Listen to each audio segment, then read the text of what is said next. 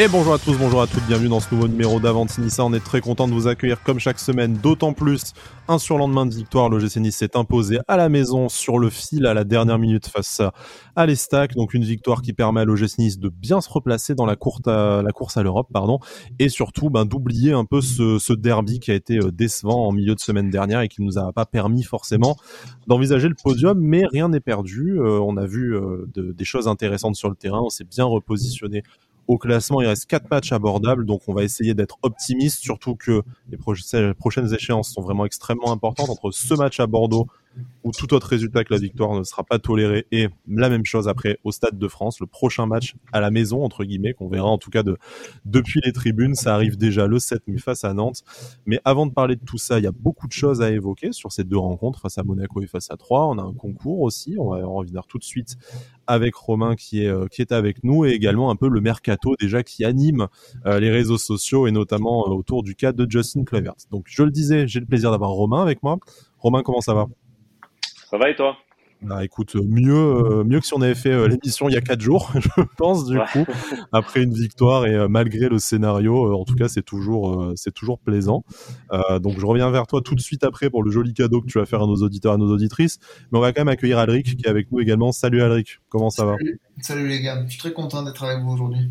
Ouais, tu, tu, continues ton marathon médiatique après euh, Cop Aiglon euh, hier, du coup, et probablement le club Pancho aussi. Euh...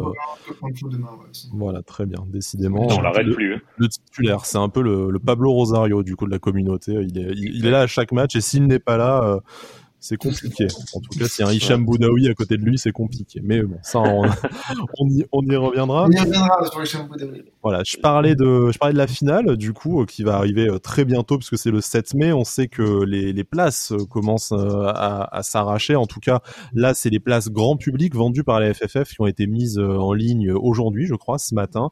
Euh, le quota des places de l'OGC Nice, en tout cas, a déjà été euh, entièrement rempli. Près de 20 000 Niçois se rendront au Stade de France dans le virage, dans le virage sud. Il y a un peu de la revente qui se fait. Il y a toujours des, désistements, comme vous le savez, euh, des amis qui finalement ne peuvent pas monter à Paris. Donc on vous invite à être vraiment Faites attention en tout cas avec les gens qui, euh, qui revendent des places, qu'ils ne vous arnaquent pas, qu'ils vous vendent bien ça au prix, euh, au prix prix d'achat. Mais sans parler de prix d'achat, il y a aussi des concours et des cadeaux. Et c'est pour ça que Romain est avec nous aujourd'hui, en plus pour parler du match, parce que tu as une belle annonce à faire à nos auditeurs. Bah ouais, voilà, donc je l'avais déjà commencé euh, Un petit à sur Twitter. Ouais. voilà, bon après tout le monde était euh, au courant que voilà, j'avais j'avais voulu prendre deux places pour euh, pour deux auditeurs. Donc euh, on savait que bah, les places ça pouvait peut-être être dur de, de les mm. prendre. Après c'était un certain budget, etc. Donc euh, je me suis dit, euh, bah voilà, si ça peut en faire profiter euh, deux personnes, que ce soit des expats ou des mecs de Nice qui n'ont pas pu les prendre ou quoi que ce soit. Donc voilà, c'est avec plaisir que on va vous faire gagner des, ces deux places. Donc ces deux places qui sont au troisième anneau, donc elles sont côte à côte, hein, bien sûr. Donc c'est des places à la base, donc pour le tarif, c'est les tarifs à 25 euros. Hein. Donc donc voilà, après, donc on avait, on a décidé avec l'équipe d'Avantinissa de, de faire très simple. On va faire un, un retweet et un retweet follow, le classique sur, sur notre compte Twitter. Du coup, ça va probablement arriver dans dans la soirée avec la publication de l'émission. Mais bon, vous le savez déjà a priori si vous si vous écoutez ce ce numéro. Et puis bon pour ceux qui nous écoutent, que ce soit sur YouTube ou qui sont abonnés via les différentes plateformes, je pense voilà Apple Podcast, Spotify, tout ça, bah, rendez-vous sur notre compte euh, Twitter. On aura probablement publié ça le temps que vous écoutiez l'émission. Un petit RT du tweet, un petit follow du compte Avantinissa si vous avez un compte Twitter. Et surtout, voilà, on vous posera une petite question rigolote sur le contenu de de l'émission d'aujourd'hui. On vous invite à tendre l'oreille, à être attentif. Il faudra répondre en commentaire. Donc une mécanique de jeu extrêmement simple. Mais voilà, merci beaucoup Romain pour ce geste très euh, très généreux.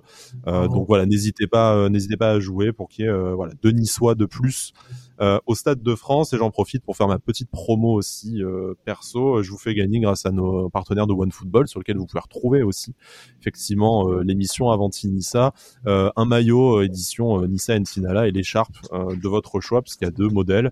voilà, à gagner sur mon compte Twitter pantalon blanc. voilà, petite mécanique de jeu RT follow et un lien à, à suivre. Je fais le tirage au sort avec après le match de Bordeaux, donc n'hésitez pas à jouer. Comme, si jamais c'est la même personne qui gagne, c'est un peu le voilà, le, salade, salade tomate oignon chef. voilà. Bon on verra ça. En tout cas, nous, on fait notre partie du, euh, on fait notre partie du boulot. C'est à vous de jouer maintenant. Et puis, on va, va se concentrer sur ce qui intéresse la majorité des gens, c'est-à-dire bah, un peu ce que, ce qui s'est passé dans, dans l'actualité de l'OGC Nice cette semaine. Messieurs, est-ce que vous avez une préférence? Commencez peut-être par les, par les matchs avant de, de finir l'émission sur la page Mercato, qui ne sera pas non plus remplie de, de grosses révélations, mais en tout cas, il y a un point qui est euh, nécessaire parce que certains dossiers, en tout cas, commencent à être étudiés de très près par la direction de l'OGC Nice euh, avec la fin de saison qui approche. On commence par, par Monaco, peut-être par ce, par ce derby. Euh, ouais, bah. ouais, ça peut être intéressant de faire chronologique. Alors, faisons chronologique, effectivement. Donc, ce derby face à Monaco, malheureusement perdu par le par l'OGC Nice, un but à zéro, un but pris un peu un peu bêtement, il faut bien l'avouer, juste avant la juste avant la mi-temps.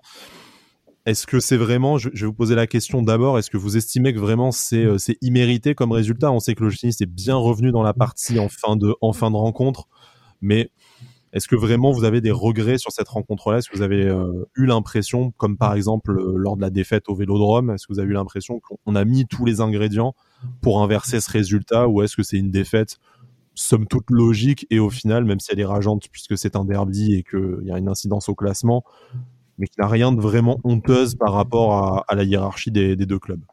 Vas-y Romain.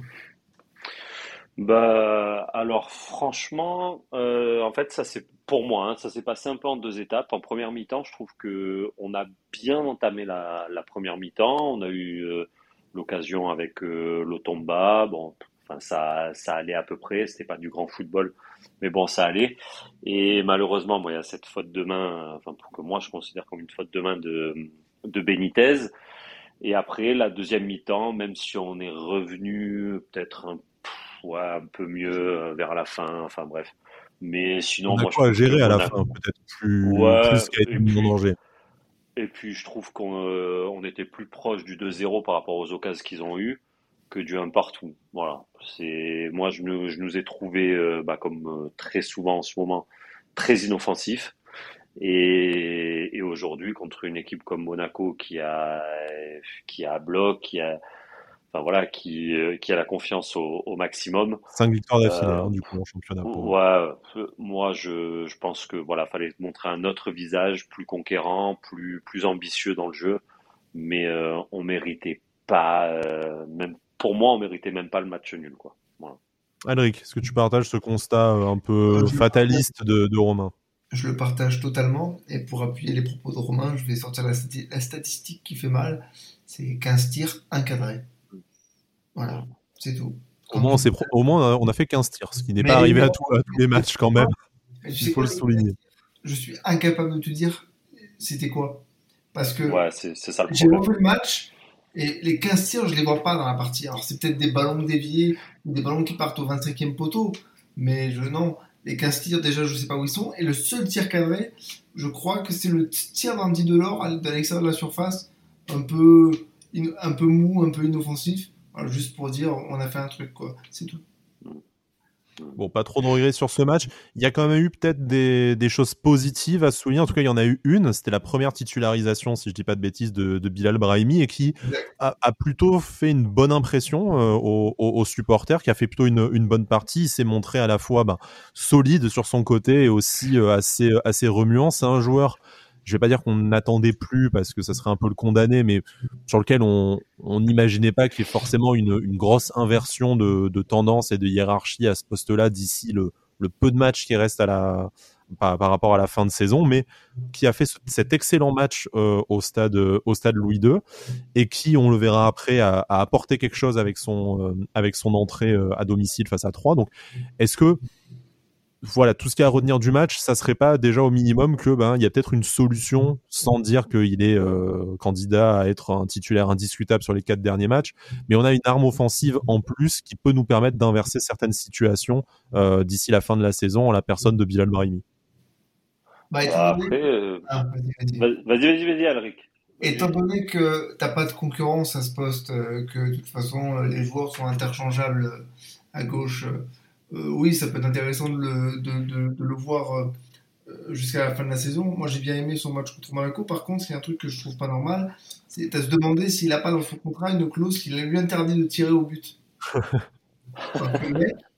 que ce soit contre Monaco sur, son ordre de jeu ou contre 3 dans son entrée, il ne tire pas une fois au cage. je, vois bien l'occasion face à 3 où on s'est, on s'est arraché les cheveux de, de dire qu'il fallait mettre une patate au lieu d'essayer de. Entrée de surface contre Monaco. En plus, il a les deux pieds, mais on voit une patate du gauche, fait quelque chose. Non, il veut faire la petite passe pour que le joueur rentre dans la cage pour marquer. Ça, c'est un problème chez nous, c'est incroyable. Après, c'est un peu le problème peut-être, Romain, des, des, des, jeunes joueurs qui arrivent dans un effectif, il y a un peu des leaders d'attaque, ils osent ni prendre leurs responsabilités, ou ils se sentent peut-être pas la légitimité de de prendre ce voilà de, de prendre l'initiative de tirer ils, ils, cherchent peut-être à Andy Delors à Amine Gouiri euh, davantage on, on, sait qu'il y avait, ouais, il y avait ce problème pendant pas mal de temps avec Kefren Turam, hein, qui est le buteur face à face à 3, mais avec qui on a beaucoup reproché de pas forcément tenter sa chance crânement vers l'avant, et ça s'est débloqué cette saison. Parce que c'est pas ça avec Bilal Brahimi aussi de se dire, bah, je suis le petit nouveau qui arrive, il y a peut-être, il y a forcément une meilleure solution que moi. Ouais, mais euh, en contrepartie, euh, quand tu le vois faire ses déboulés, etc., euh, même des fois, pour moi, il aurait peut-être mieux fallu qu'il fasse la passe plutôt que qu'il fasse, qu'il fonce tête baissée. Mais justement, tu vois, il, dans un sens, il essaye de percuter, enfin, il percute même plutôt pas mal, même si bon, il y a un peu de déchets, mais bon, ça, ça va venir avec le temps. Mais il percute, il ose. Et, et dans un autre sens, ouais, comme tu dis, il ose pas frapper mais euh, après il fait pas non plus forcément la bonne passe. Donc euh, donc bon après moi je l'ai beaucoup aimé parce que dans son investissement dans son engagement et, et voilà c'est quelqu'un qui vraiment il donne tout euh, quand il est quand il est sur le terrain. Et franchement moi j'avais bien aimé ses rentrées et là contre Monaco je l'ai trouvé très très intéressant. Maintenant voilà après c'est un jeune joueur. Il n'a pas il a pas beaucoup de matchs en tant que titulaire euh, parce que même à Angers euh, il n'a pas fait forcément beaucoup de beaucoup de matchs en tant que titulaire. Donc après, ça va venir peut-être, euh, enfin, j'espère, avec le temps. Mais, euh, mais c'est vrai qu'il est intéressant. Après, euh, bah, que ça soit dans les frappes qu'il n'ose pas ou, ou même des fois dans ses fins d'action ou bon, euh, y a, enfin, moi, je trouve qu'il y a un peu de déchets. Mais bon, je pense que c'est, je pense que c'est normal. Mais en tout cas, dans l'engagement et l'investissement, je l'ai trouvé très, très intéressant. Ce qui est mieux que la plupart de ses concurrents, Alric. Euh, déjà, si, vu que les autres produisent aussi quand même beaucoup de déchets, on reparlera du match d'Amin Gouiri, notamment encore une fois face à, face à 3. On va pas reparler du cas de, de Calvin Steng. Ça me déchire, ça me déchire le cœur à chaque fois. Mais bon, ouais. comme tu disais, il n'y a pas vraiment de concurrence. Donc au final, quitte à avoir plein de joueurs qui font des mauvais choix, autant mettre celui qui se, qui s'investit euh, qui s'investit le plus et qui se bat euh, qui se bat davantage et qui du coup bah apporte au minimum quelque chose au bloc équipe et, euh, et, et moralement et on l'a vu avec les autres entrants face à 3 notamment. Ah bah en tout cas, moi je sais que quand j'ai vu la compo de départ contre Monaco, j'étais moyen chaud comme on dit parce que je me disais mais je sais pas ce qu'il va jouer là mais ça me paraît compliqué. Et puis, euh, bon, est de constater qu'il m'a fait fermer la bouche, Bilal Brahimi, en, proposant une prestation plus que correcte face à Monaco. Euh, après, j'avais un truc que je voulais dire, mais j'ai oublié. Non, j'ai oublié. On, on, on, y, on, y, reviendra. Tu n'hésites pas, du coup, si ça, si, si, ça revient. De toute façon, on va en parler un peu. On, va doucement passer sur le match face à, face à 3. Moi, je n'ai pas grand chose à dire de ce match face à. Face à... Bah, alors, vas-y.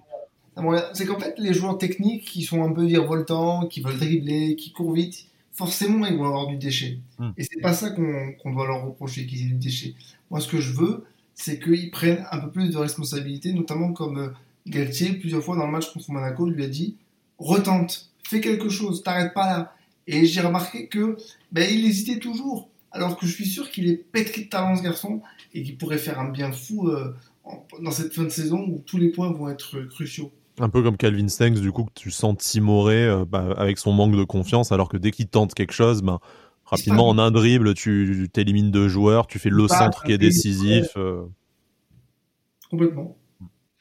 Euh, messieurs, est-ce que vous avez quelque chose de plus à ajouter sur Monaco? Donc, vu qu'on a, on a, on a tardé à faire cette, cette émission en groupant les deux matchs, forcément à, à froid, à très très froid, il n'y a pas grand-chose de à dire qui n'a pas déjà été dit. Puis bon, le, le, résultat et le contenu du match a été globalement décevant, donc je suis pas sûr qu'on a envie de se, se réinfliger une thérapie à, à, à posteriori. Mais moi, bon, je pense qu'on peut doucement passer sur le sur le match face à face à 3.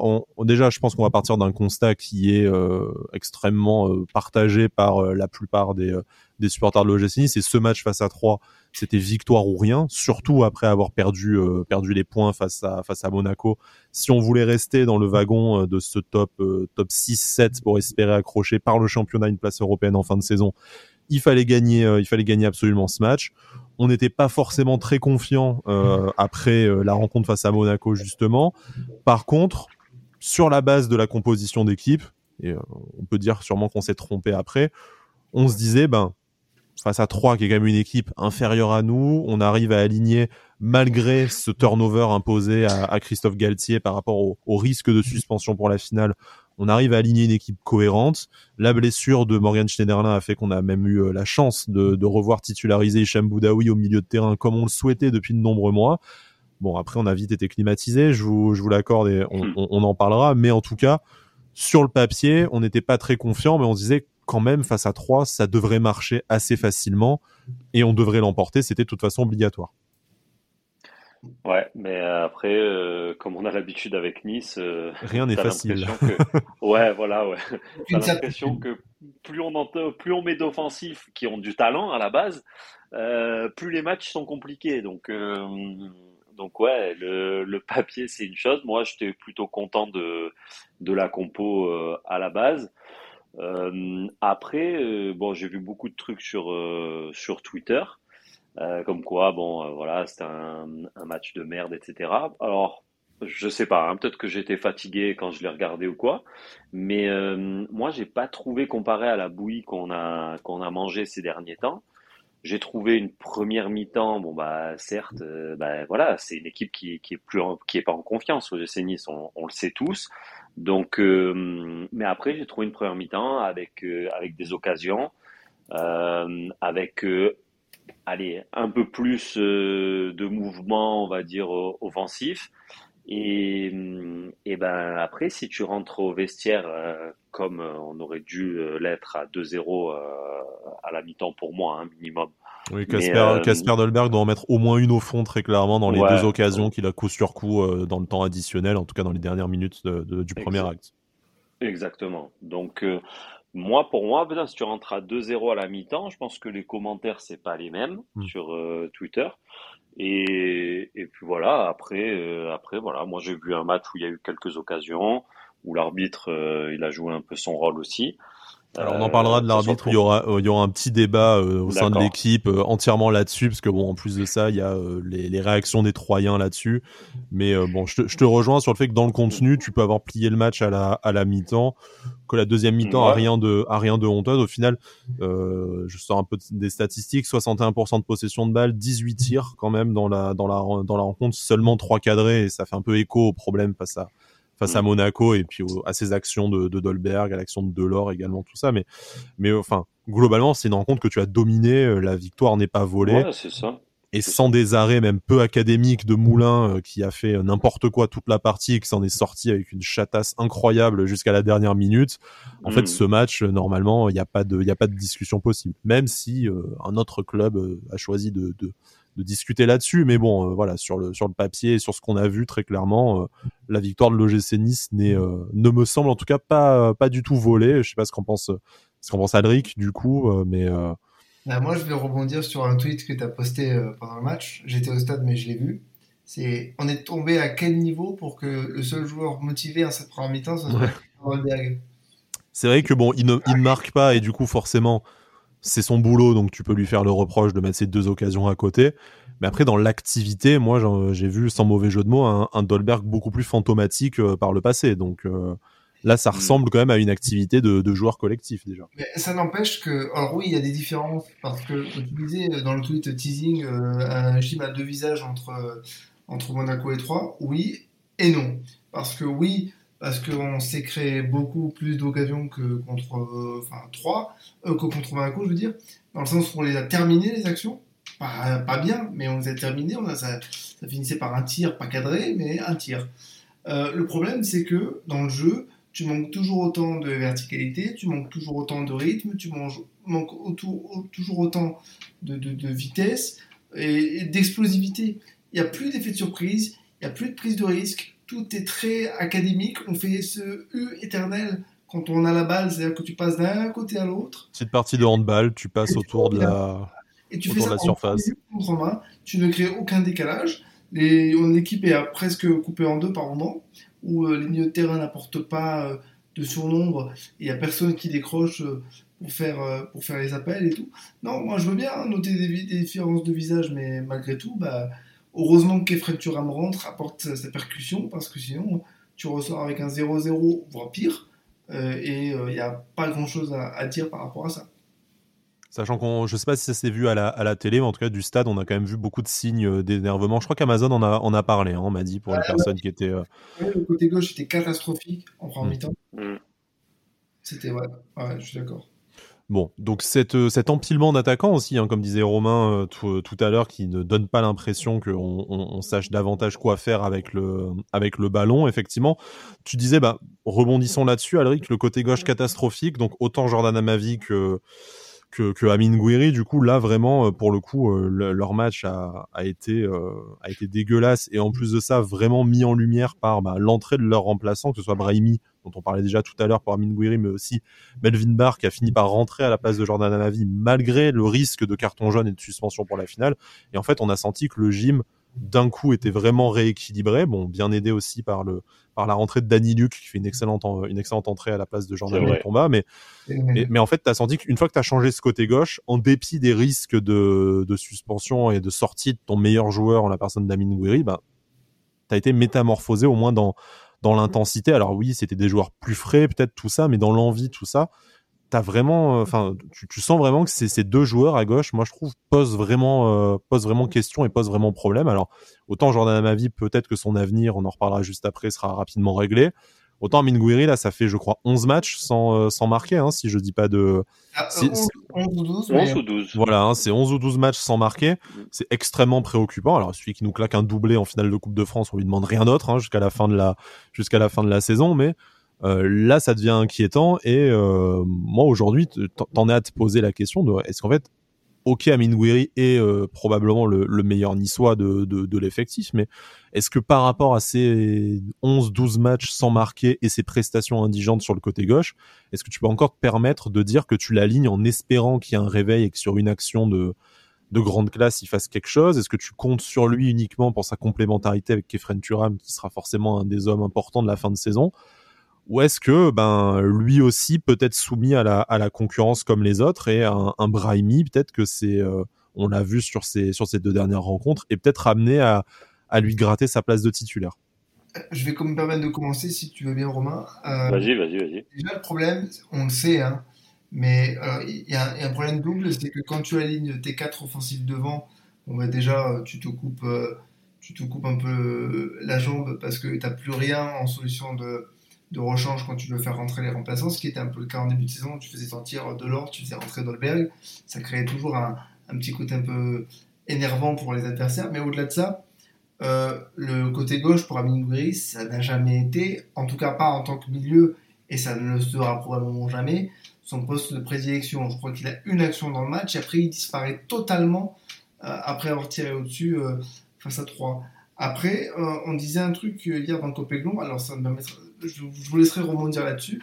Mais c'est peut-être un, mal pour un bien, cette fin de saison un peu compliquée pour lui et pour nous, dans le sens où euh, bah, il sera peut-être pas obligé de se poser la question que c'est la fin de saison, euh, il partira mm. obligatoirement dans un grand club et il sera peut-être forcé de faire une troisième saison chez nous pour euh, bah, continuer à travailler parce que ça reste un, jeune joueur qui n'était pas forcément peut-être préparé à porter l'OGC Nice pendant mm. presque deux ans et qui aujourd'hui connaît son vrai, vrai gros problème de, de passage à vide, et ce qui est tout à fait normal pour un joueur aussi jeune comme lui. Mais qui est surdoué et qu'on a du mal à imaginer avoir des passages à vide.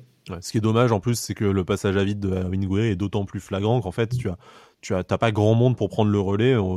Casper Dolberg connaît le même passage à vide. Heureusement, Andy Delors euh, claque quand même de, de, temps en temps, mais, mais on voit que c'est extrêmement compliqué pour l'OGC Nice aujourd'hui de marquer euh, de marquer des buts. Justin Kluivert est un peu aussi euh, dans ce passage à vide. Tu as voilà Brahimi, Stengs, Claude Maurice qui sont à des niveaux de forme différents, mais qui sont pas programmés pour pour pour prendre vraiment ce relais pour porter l'équipe. Donc bon, c'est à la fois aussi un petit déficit peut-être dans, dans l'effectif et une concordance de, de mes formes qui font qu'on voit d'autant plus celle d'Amin Gouiri qui peut pas se retaper tranquillement dans l'ombre et qui attire forcément euh, tous les regards et voilà, on en est à compter le nombre de matchs sans, sans marquer parce que c'est vraiment tout ce qu'on attend de, de lui après un an et demi où il a porté le, il a porté le club à lui, à lui tout seul ah, quasiment. Il arrive au pire des moments, hein, cette, ce, passage à vide arrive au pire des moments dans la saison. Hmm dans le sprint pour l'Europe en plus avec cette euh, avec cette finale qui euh, qui arrive.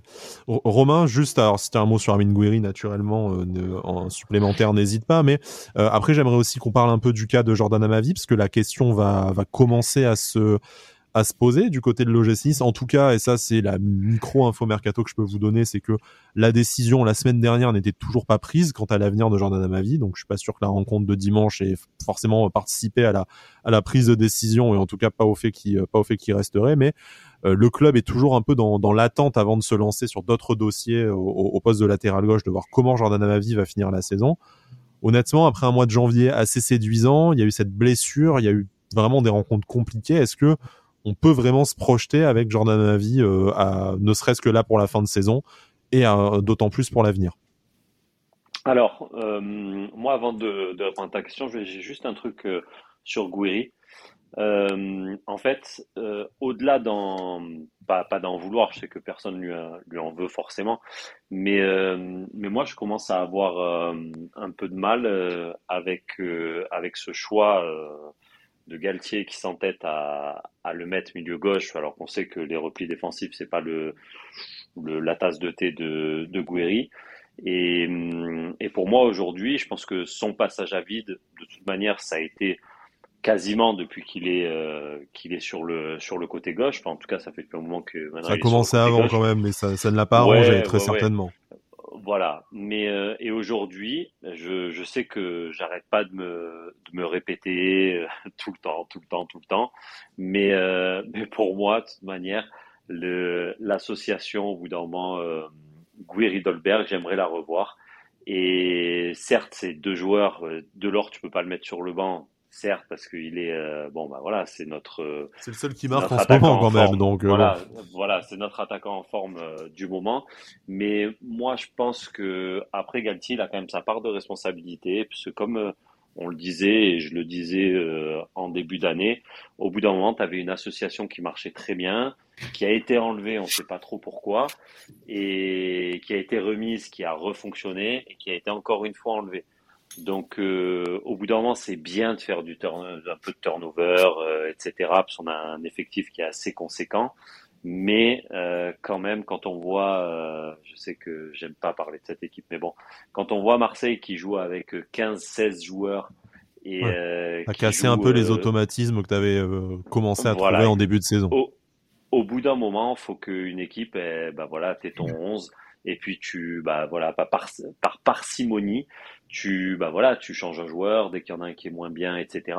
Tandis que là, j'ai l'impression qu'on on change tellement le 11 qu'au bout d'un moment, le, la méforme de l'un déteint sur la sur euh, sur parce que parce que personne ne s'y impose non plus. On, on, a parlé de ce poste d'ailier euh, depuis le début de la saison où clairement il manque un profil confirmé, expérimenté, et du coup tu as un peu les les, les les gars en méforme, comme tu dis, qui tournent, mais qui de toute façon euh, sont pas meilleurs, les, fondamentalement meilleurs les uns que les uns que les autres. Ben, c'est peut-être ça aussi cet effectif qui malheureusement tourne avec euh, non pas comme tu disais parce que il y a des meilleurs il y a des meilleures performances mais qui tourne parce que les mecs en fait n'arrivent plus euh, n'arrivent plus à avancer et, et c'est peut-être un peu ça euh, je, je, réoriente un peu le débat sur Jordan Amavi mais Jordan Amavi aujourd'hui alors il reste bien sûr encore cinq rencontres il peut claquer un doublé en finale de Coupe de France et on peut le voilà il peut rentrer dans l'histoire du club encore une fois après son transfert mais est-ce que vraiment aujourd'hui, par rapport à ce que Jordan Amavi a montré ces quatre derniers mois, on a l'impression que ça peut être euh, un, joueur qui va accompagner le développement dans l'OGC Nice dans les euh, deux, trois prochaines, euh, prochaines saisons? Est-ce qu'il vous a convaincu, même si la saison n'est pas terminée, mais là, par rapport à ce qu'on a vu entre sa blessure et la qualité de ses matchs, je rappelle, l'option d'achat n'est pas très élevée, elle est aux alentours de 5 millions d'euros. Mais est-ce que c'est vrai Est-ce que vous en fait vous partiriez avec un ticket Melvin Barr, Jordan Amaville la saison prochaine à gauche? Non, clairement pas, clairement pas.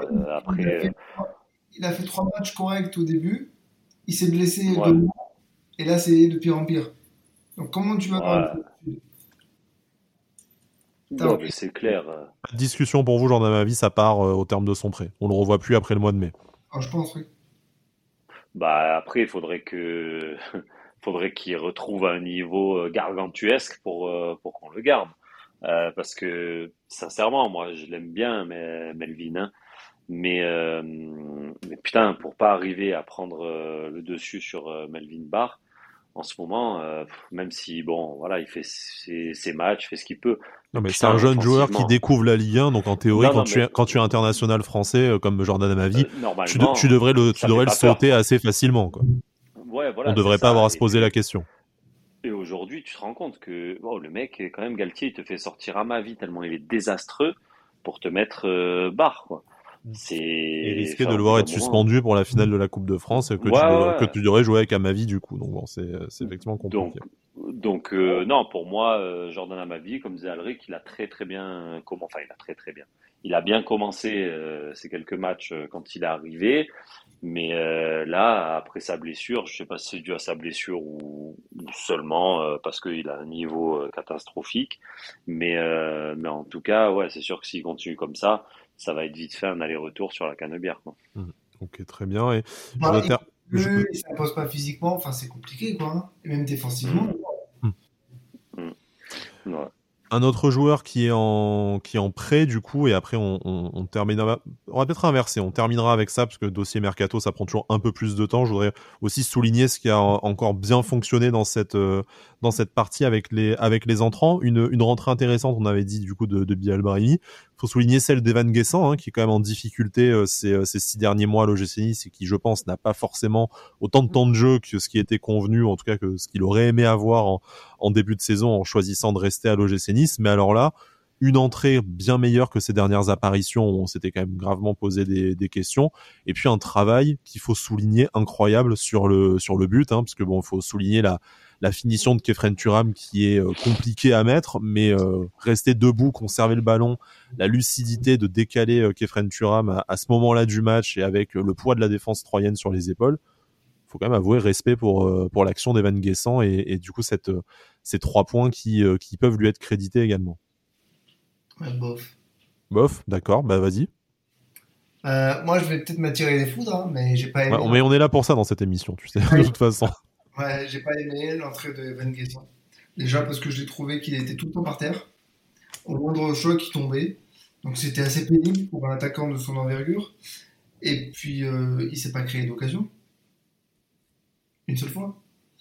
Euh, bon, ok, il est, son travail sur le but de Kefren est incroyable parce qu'il a la lucidité euh, de, faire une passe en retrait alors qu'il aurait pu dire euh, j'ai pas tiré une seule fois au cage, j'aimerais bien me, faire une tir, un pivot difficile aurait sans doute terminé en corner ou contré ou que sais-je.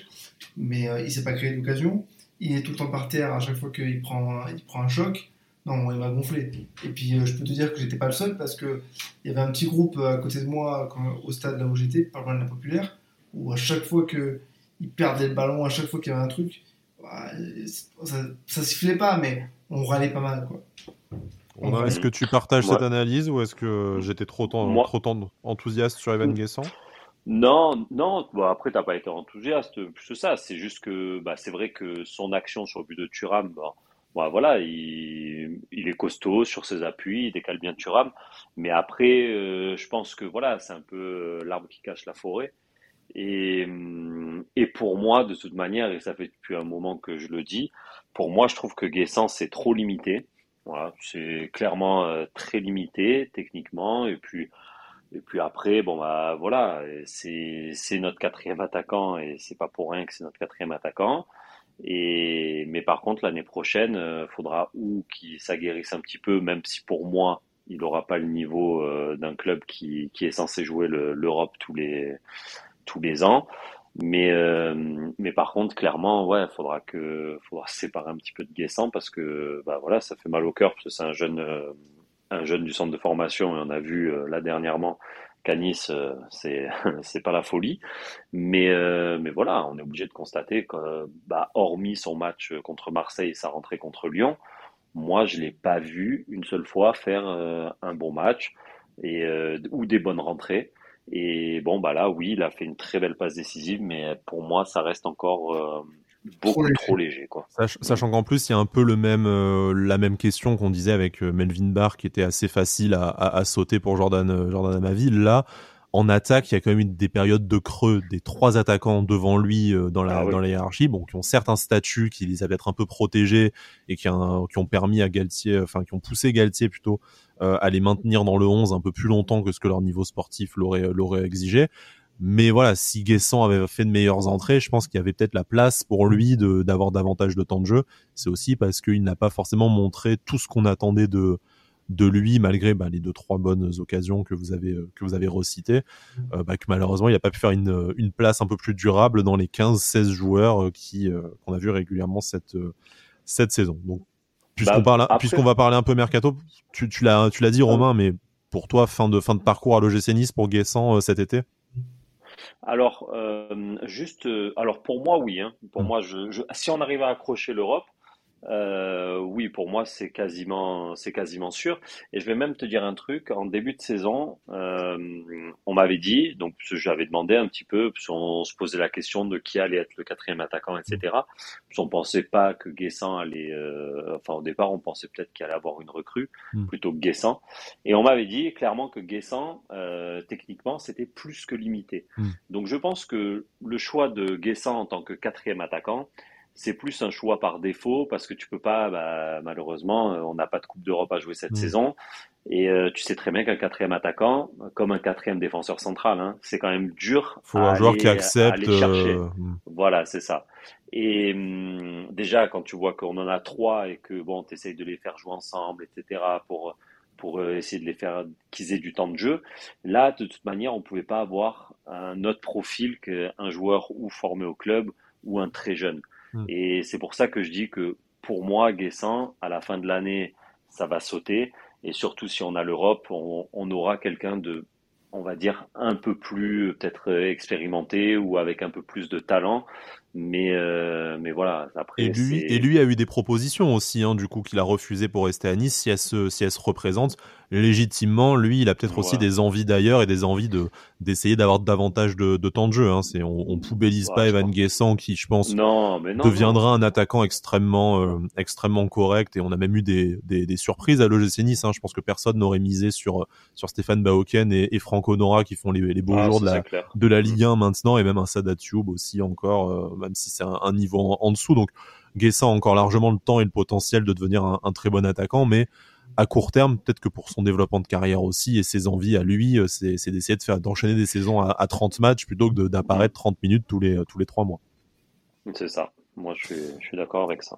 Alric, pour, pour terminer un peu sur, euh, sur ce, cette rencontre, après on ouvrira notre page Justin Kluivert, du coup forcément, parce que c'était la grosse actualité de la, de la semaine. Il y a eu une autre prestation catastrophique, et encore une fois, ça me fait vraiment mal au cœur de dire ça, parce qu'on a voulu le voir, Hicham Boudaoui à son poste dans l'axe euh, depuis le début de la saison. Enfin, on le voit, et ça a été mais vraiment un, carnage. Je pense qu'il y a le concours avec Jordan Amavi pour savoir qui était le plus mauvais niçois euh, sur, sur cette, sur cette partie-là ça a été vraiment extrêmement compliqué. On n'a pas reconnu le joueur euh, qu'on apprécie avec Sham Boudaoui, qui répète des efforts, euh, qui est euh, ben, rassurant aussi quand même sur le plan défensif. Là, ça a été vraiment un joueur complètement perdu. On avait l'impression qu'il n'était pas à sa place, alors qu'en théorie, il l'est justement. Donc, est-ce que c'est ce manque de, de repères depuis six mois à ce poste-là? On sait qu'aussi physiquement, entre l'enchaînement des matchs, les blessures, le, le, Ramadan en ce moment, ça peut peut-être être un peu compliqué pour lui de répéter les efforts, ce qui est sa principale qualité.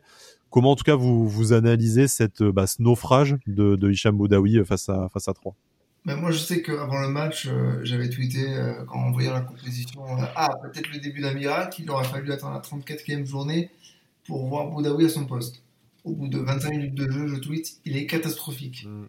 Il est catastrophique. Et il a eu 3, je crois, dans, dans 10 matin et, dans, dans l'équipe. C'est dire que, bon, il n'a pas fait un bon match. Mais au-delà de ça, enfin, il y a une scène qui m'a fait hurler de rire au stade, c'est que à un moment donné, il, il est débordé par un joueur troyen et il essaie de lui courir derrière. Et là, je n'ai pas pu m'empêcher de rire. Qu'est-ce qu'il était lent Qu'est-ce qu'il était lent Il a été lent, il n'a pas fait les bons choix, il n'était pas dans l'impact, il était totalement, euh, comment dire, à, contre, contre-courant de, mmh. ses, de ses partenaires. Et surtout, il y a un truc qui me dérange avec Boudaoui, mais c'est depuis qu'il est à l'OGC Nice, c'est que je suis incapable de te dire si c'est un bon joueur, si c'est un joueur moyen hmm. ou si c'est un joueur mauvais. Je sais pas. Parce qu'il y a des matchs où il est incroyable, mais comme ça ne s'enchaîne pas, je suis incapable de te dire quel serait son, son niveau.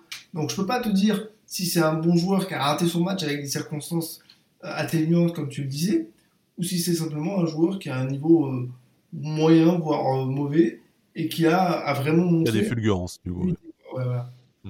Romain, bon après c'est un joueur qui n'a que 22 ans, Hicham Boudaoui, mais ça commence à, enchaîner les saisons en Ligue 1. Hein. C'est plus le, petit jeune qui découvre qui découvre l'Europe aussi. Et c'est vrai que cette saison, on l'attendait peut-être à, un niveau un peu supérieur, même s'il a rendu plus que des services euh, à droite et qui nous a, euh, je pense aussi euh, un peu évité un casse-tête et avec la succession d'ailiers médiocres qu'on a déjà évoqué précédemment. Donc du coup, Romain, est-ce que pour toi, là, Hicham Boudaoui, c'est un, c'est un match sans comme ça peut arriver à n'importe quel joueur, ou est-ce que bah, pour lui aussi, euh, ça sonne un peu le glas peut-être de son, de son avenir à, à Nice, sans que ce soit une sanction, mais du mal à trouver sa place dans l'effectif, euh, toujours à faire un peu les bouches-trous, sans jamais pouvoir bah, prendre la pleine mesure de son, euh, de son talent, en tout cas de son potentiel? Bah ouais, mais après encore une fois, euh, bon, certes il était bidon, mais mais encore une fois, Aujourd'hui, franchement, hein, enfin, dites-moi qui a été meilleur que Boudaoui à droite. Ah oui, à droite, là on parle du match dans l'axe du coup, mais, mais, c'est vrai que sur, sur, sur, le côté, comme on disait depuis tout à l'heure, c'est un peu l'enchaînement des joueurs qui n'ont jamais été brillants, mais qui ont du coup jamais euh, réussi à prendre la place de, place de l'autre. Mais je suis d'accord avec toi qu'en fait à droite, à part Kluivert les, face à Marseille, euh, au final, t'as jamais eu de meilleur match euh, d'un ailier voilà. et, et, là, ce que je veux dire, c'est que encore une fois, euh, turnover, ok, c'est cool, mais, euh, mais au bout d'un moment, Boudaoui, pour moi, c'était, euh, bon, bah voilà, il, était moins percutant qu'un Kluivert, mais encore, quoique, ce Kluivert, c'est vraiment par parcimonie aussi qu'il est percutant. Et, mais par contre, il t'amenait un équilibre dans ton effectif, et c'est moi ce que je trouvais plutôt sympa, et même Galtier le disait. Et en début de saison, Galtier ne enfin, euh, faisait des éloges de Boudaoui aux entraînements, etc. C'était mais hum, c'était incroyable. Donc, euh, mais aujourd'hui seulement, tu mets des joueurs. Je veux bien que tu, tu ne doives pas mettre des joueurs dans, dans un certain confort. Mais au bout d'un moment, tu as des, as des joueurs, tu as des pions essentiels à mettre. Et moi, pour moi, Boudaoui, c'est celui qui permettait de garder un équilibre.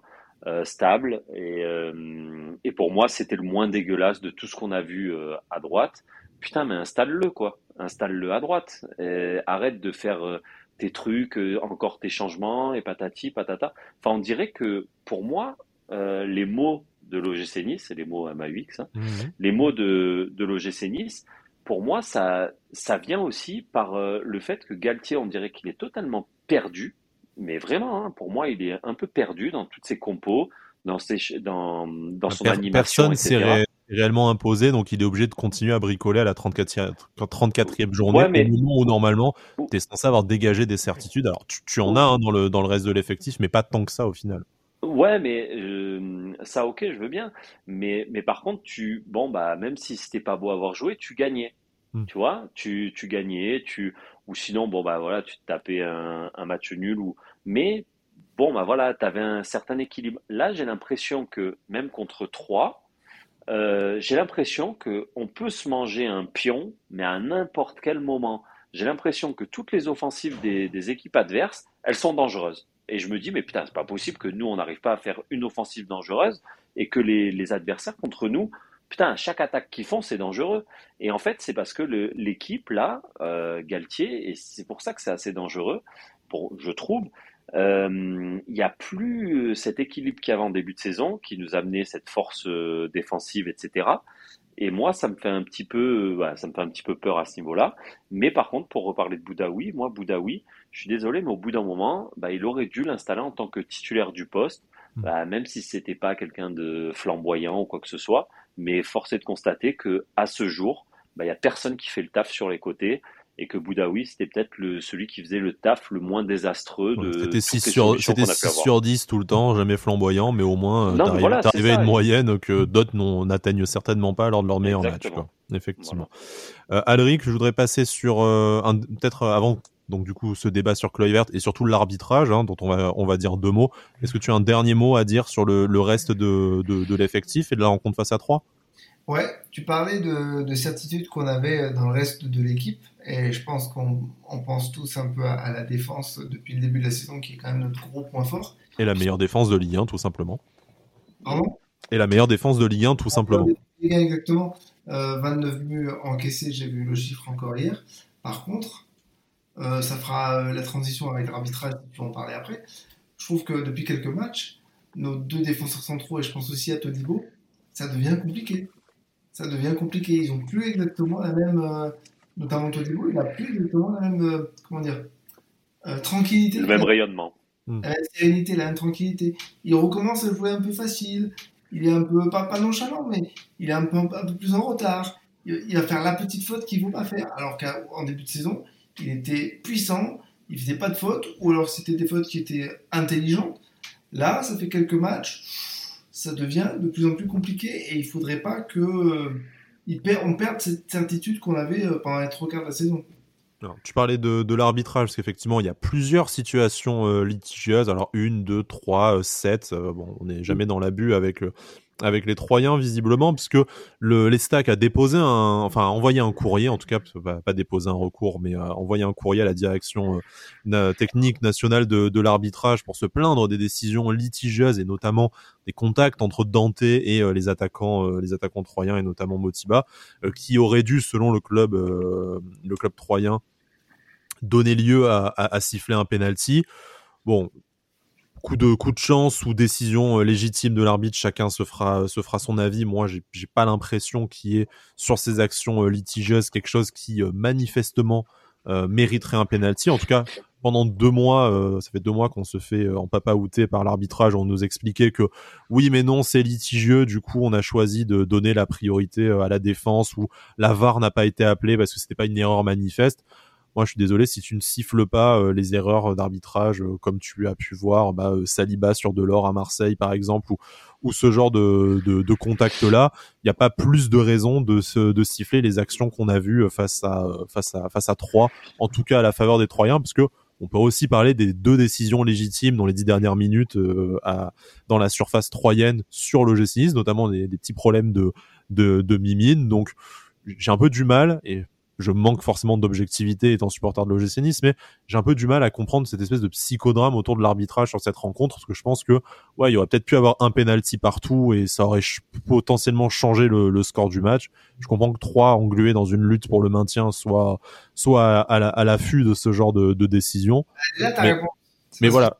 C'est un club plus bas.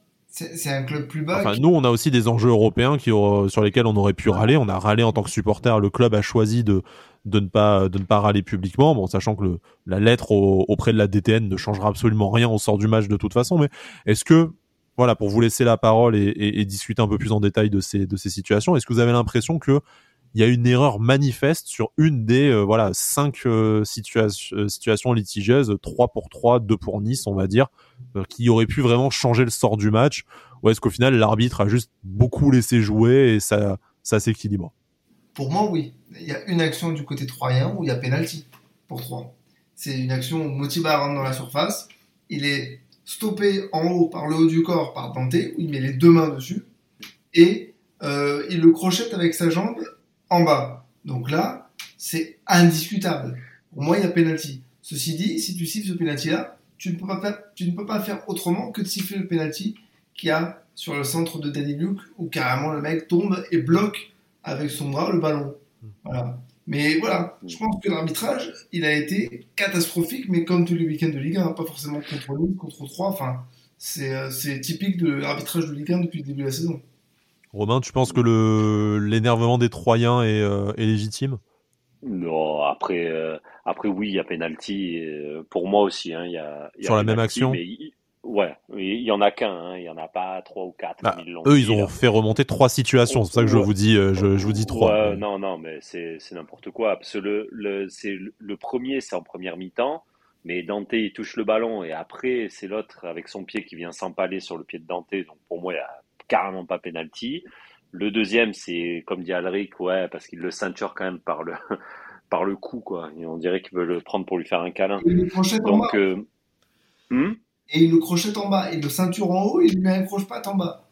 Ouais, ouais, non, mais non, non, mais là, clairement, oui, il y a penalty. Dante, il a, il a un mal fou à se retourner. Euh, il est dans le vent, dans les choux, enfin bref.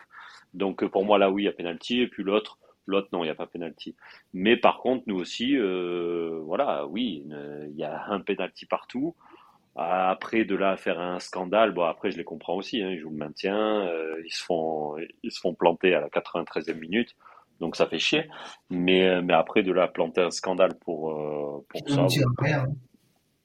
Ouais, c'est pas. Enfin, ça va, quoi. On a, nous, comme tu disais, JP, on a vu bien pire ces deux, deux trois derniers mois hein, contre nous. Hein. Donc, et on a attendu la cinquième faute d'arbitrage pour euh, pour, pour hausser le ton péniblement en plus. Ouais, ouais, voilà, hausser le ton. Hmm. Ce qui ne, ce qui ne sert à rien hein, de toute façon. Encore une fois, bien hmm. malheureusement, on voit déjà qu'on a Stéphanie Frappard comme arbitre pour la finale de la Coupe de France. Donc euh, pensez à, à, prendre votre petit sachet de de vaseline avec vous dans le TGV ou dans le bus ou dans l'avion pour monter à Paris. Ça peut toujours servir. Et puis euh, voilà. Donc de toute façon, ça ne changera pas le résultat du match, même si à la place de 3 et on y a été on peut comprendre qu'il y ait une, un petit, un petit énervement, mais à la fois, euh, encore une fois, c'était pas sûr qu'il marquait le penalty. Nous, on aurait pu marquer le nôtre ou on aurait pu le rater. Donc bon, au final, je j'aime pas dire que les erreurs s'équilibrent parce que euh, elles ont plutôt tendance à s'additionner. Mais voilà, tu, tu peux pas non plus dire qu'on t'a spécialement volé un, un certain nombre de points. Voilà, c'est ça comme nous, euh, on peut le reprocher éventuellement sur des sur des matchs euh, sur des matchs précédents. Mais ne revenons pas là-dessus. Terminons cette émission, messieurs, si vous le voulez bien. Fermons la page de ce Nice 3 qui a donc vu ce magnifique but de Kefren Turam. C'est vrai qu'on en a assez peu parlé hein, de, de Kefren Turam, alors que c'est le principal acteur et artisan de cette victoire. Une super rentrée, un super but, c'est un super joueur, mais en même temps, ça fait des semaines et des mois qu'on vous le répète. Est-ce que vraiment on le découvre aujourd'hui? Non, je ne, pense pas.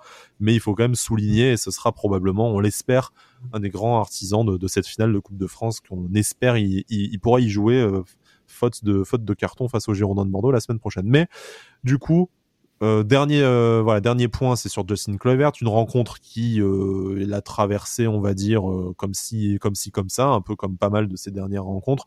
Mais ce qui est vraiment intéressant avec Justin Kluivert cette semaine, c'est l'actualité autour de lui et sa situation contractuelle. On vous rappelle qu'il est en prêt avec option d'achat à l'OGC Nice, une option d'achat aux alentours de 14-15 millions d'euros en provenance de, de la S-ROM.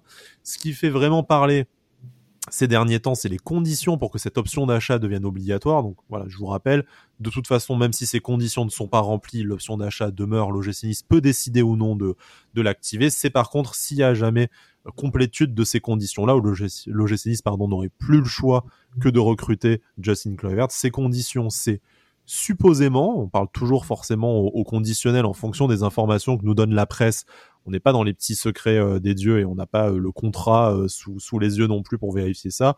Mais supposément un certain nombre de matchs joués, au moins la moitié des matchs de l'OGC Nice. Et pour l'instant, Justin Kluivert devrait encore jouer un match en championnat pour pour pour valider cette condition-là. Et une qualification européenne de l'OGC Nice au terme de la de la saison. Là où ça change un peu en fonction des sources, est-ce que c'est une qualification européenne? Est-ce que c'est une qualification en Ligue des Champions? Qualification européenne, on a de bons espoirs de l'avoir, la qualification en Ligue des Champions, sans que ce soit impossible, ça sera un peu plus compliqué. Donc Là-dessus, on ne sait pas et on espère que rapidement euh, des sources fiables et proches du club, euh, typiquement euh, Nice Matin, l'équipe ou RMC, pourront nous en dire un peu plus. D'autant plus que c'est William Humbersey qui en parlait dans, dans Gym Tonic, l'émission de Nice Matin. ils ne sont vraiment pas sûrs du côté de Nice Matin que ces conditions soient vraiment, vraiment réelles et vraiment applicables. Ouais. En fait, personne ne sait quoi. Je sais pas quoi penser. Vas-y Romain, vas-y. Hmm. Bah, Alors, si, si vous savez pas quoi penser des conditions, parce qu'effectivement, on, ne sait pas, comme je le disais, qu'est-ce que vous pensez, vous, si vous aviez la main pour activer ou non l'option d'achat de Justin Kluivert, tout simplement. Euh, Est-ce que euh, ça vous semble être un bon, euh, un bon rapport qualité-prix, 15 millions d'euros par rapport à ce qu'il a montré, à la fois au niveau de ses statistiques, à la fois au niveau de son apport dans le jeu et au niveau de sa fiabilité physique? Alors, moi, je te dirais comme ça, non. Mais après, mais après, il y a quand même un petit mais. Euh, Aujourd'hui, euh, de toute manière, bon, c'est un joueur, pour moi, hein, pour le talent qu'il peut avoir, euh, après ça reste quand même un jeune joueur, hein, mais pour le talent qu'il peut avoir, le, prix du transfert n'est pas forcément élevé. Aujourd'hui, un offensif à moins de 15 millions, euh, tu peux te frapper Stengs, quoi.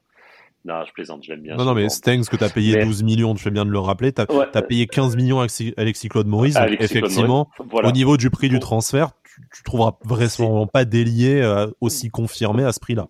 voilà. Et moi, là où je tique un peu, mais bon, après, c'est pas mon pognon, hein, mais euh, c'est plus sur euh, au niveau du salaire. Au niveau du salaire, bon, il a quand même un gros salaire.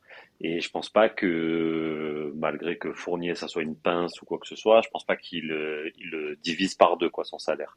Donc, moi, c'est plus ça qui me fait un peu tiquer. Mais après, je me dis, putain, ce mec, pendant deux mois, allez, on va être gentil, on va mettre deux mois. Pendant deux mois, quand même, euh, c'était le seul joueur qui arrivait à nous faire lever du, de notre siège, quoi. Donc, euh, par ses, par ses dribbles, par ses prises de balles, par, et, et ça, je me dis que, bah, voilà, un joueur comme ça, euh, je prends toujours l'exemple de Renato Sanchez au LOSC avec sous Galtier. La première saison qu'il fait, elle est pas folle. c'est vraiment Danti, etc. Et c'est après où euh, le joueur commence à, s'affirmer et à, être constant au niveau des prestations. Et j'ai toujours cet espoir avec Leivert que ça fasse le même effet. Si on devait le garder, j'aimerais que voilà la saison prochaine, il y ait plus de, matchs comme il a pu faire euh, au mois de janvier-février et qu'on voit vraiment son potentiel euh, éclater parce que techniquement, le mec, il est pétri de talent, il est rapide, il est vif. Après, voilà, c'est pour 15 millions, pour moi, euh, avec les moyens qu'on est censé quand même avoir, et si on a une qualification européenne aussi, je trouve qu'on prend pas non plus un risque de dingue. C'est vraiment, c'est vraiment le salaire, ce serait le plus gros salaire du club si on se base sur son, sur son salaire romain. Ça, ça, ça, peut être compliqué, euh, voilà, ça, ça, peut être compliqué après à gérer au niveau de, de l'effectif. Euh, voilà, moi c'est juste au niveau du salaire, parce qu'après au niveau du, du montant, du transfert, pour moi, vu les qualités qu'il a quand même montrées de temps en temps, euh, pour moi, il y a quand même un... on peut le garder et puis on peut se. C'est pas le plus gros risque que tu as pris ces dernières saisons euh, sur ce sur, sur ce secteur du jeu. Alric, qu'est-ce que tu qu'est-ce que tu penses de la situation de Justin Kluivert Même si encore une fois, hein, euh, on sait que il suffit qu'il claque deux doublés avant la fin de saison et qu'il te qui te rapporte un trophée et une qualification en Ligue des Champions, forcément le discours ne sera ne sera pas le même. Mais là qu'on commence à avoir bah, 90% de la saison qui est qui est faite, quel est ton avis et comment tu te projetterais euh, si tu étais directeur sportif du gym avec, euh, avec Dustin Kluivert? Euh, moi, si j'étais directeur sportif d'un club de foot, ça se passerait pas très très bien parce que moi, je voudrais tous les joueurs de la planète. Au-delà de ça, mais j'adore Justin Kluivert, mais aussi parce qu'il il porte un nom qui me rappelle beaucoup de choses hmm. quand j'étais enfant.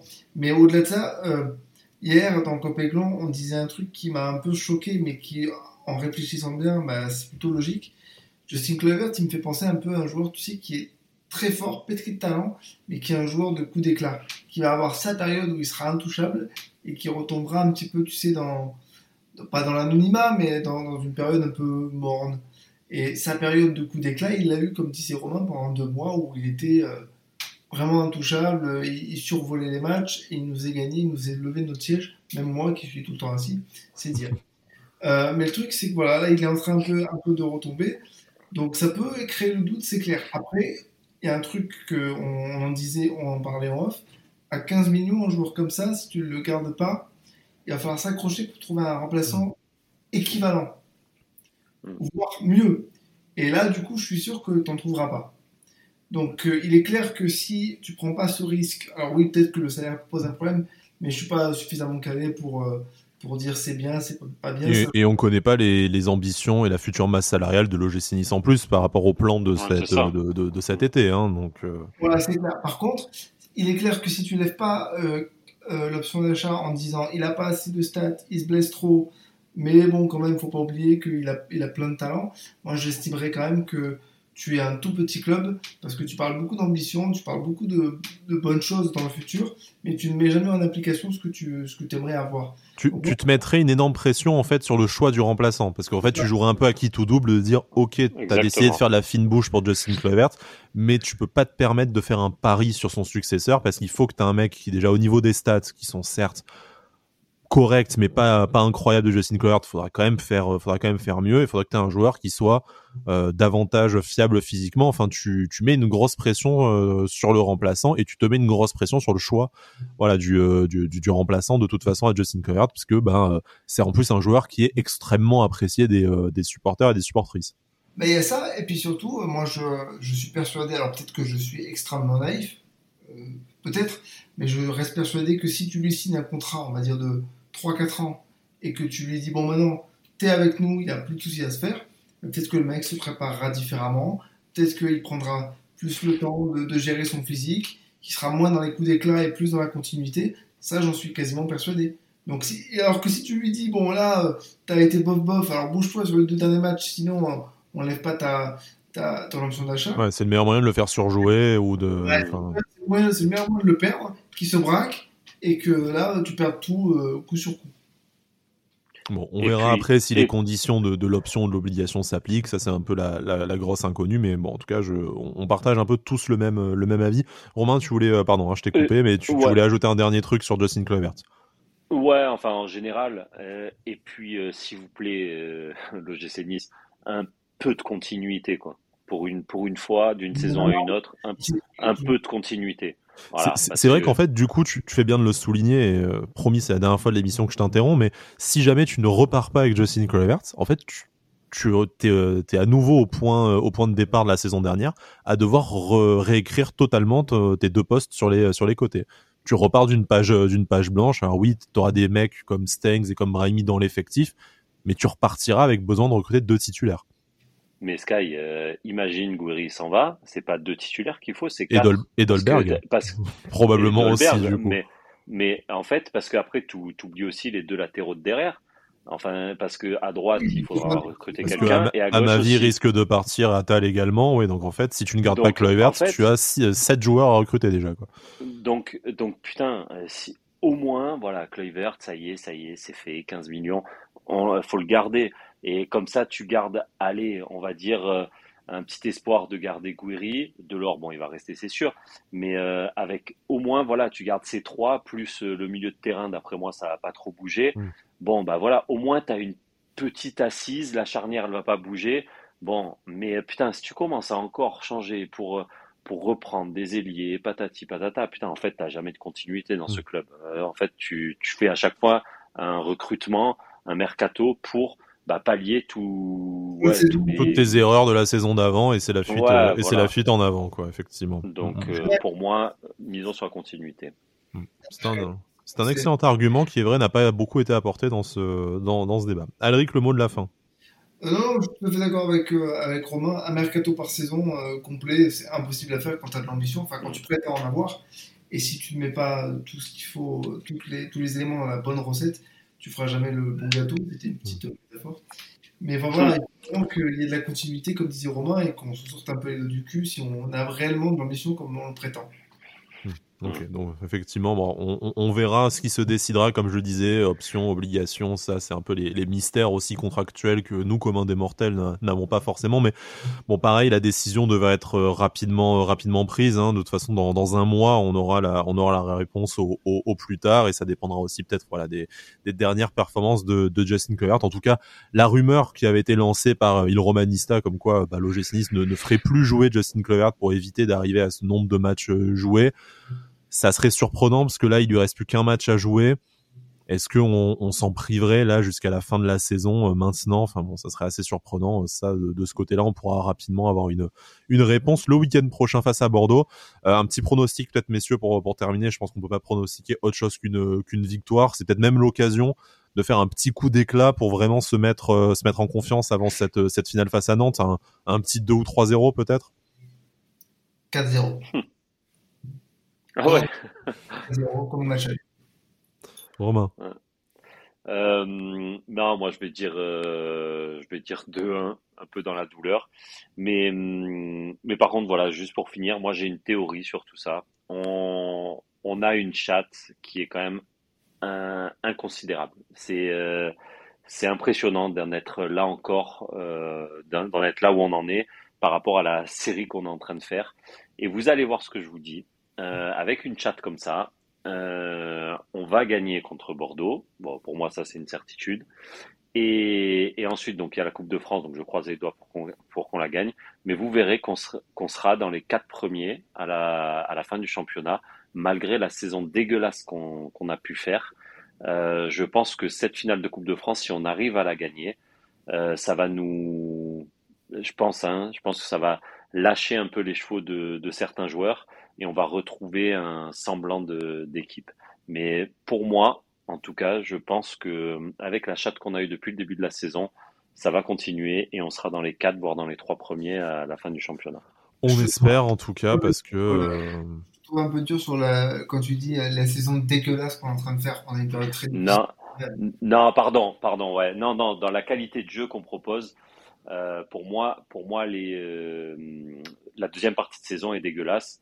La première partie, c'est vrai, je suis, je suis méchant et, et j'ai oublié mais euh, faut pas oublier ce qui a été fait. Donc non, c'est vrai, je reprends mes propos par rapport à la deuxième partie de saison dégueulasse qu'on est en train de faire et la, et la série aussi dégueulasse qu'on est en train de faire. On reste quand même au, au contact du podium. C'est voilà. Mm, mm. Et, et, je pense, je pense que euh, avec toute la chance qu'on a eue depuis bah, depuis la deuxième partie de saison, et je pense qu'il y a quelque chose à faire et qu'on va le faire. Et voilà, même s'il y en a beaucoup qui veulent pas nous voir euh, là où on est, mais on y sera. Et ça, pour moi, j'en suis persuadé. Et ça va se jouer sur les tout prochains matchs. Déjà, ne serait-ce que les deux prochains. Euh, je pense que deux victoires sur les euh, sur les deux prochains matchs. Et comme tu dis, ben tu as une fin de saison sur lesquelles tout tout sera permis. En tout cas, on reviendra mm. euh, là-dessus assez euh, assez rapidement. On vous rappelle le concours proposé par euh, par Romain sur notre compte Avantinissa pour gagner deux places pour la pour la finale le 7 mai au Stade de France face au FC Nantes. Moi de mon côté sur mon compte perso, pantalon blanc, je vous offre avec en partenariat avec OneFootball pardon l'écharpe et le maillot de, de la finale Nissa Finala. N'hésitez pas à jouer du coup si vous n'êtes pas encore fin prêt et, et, équipé pour pour monter à Paris dans une dizaine de jours, messieurs, ça arrive déjà quand même extrêmement extrêmement vite on reviendra d'ici là encore pour une émission. Le débrief face à Bordeaux très probablement lundi ou mardi prochain après ce, match dimanche du 1er mai. Merci de m'avoir accompagné euh, messieurs et puis euh, bah écoutez, euh, on se revoit la semaine prochaine et Issa Nissa. Bisous à tous.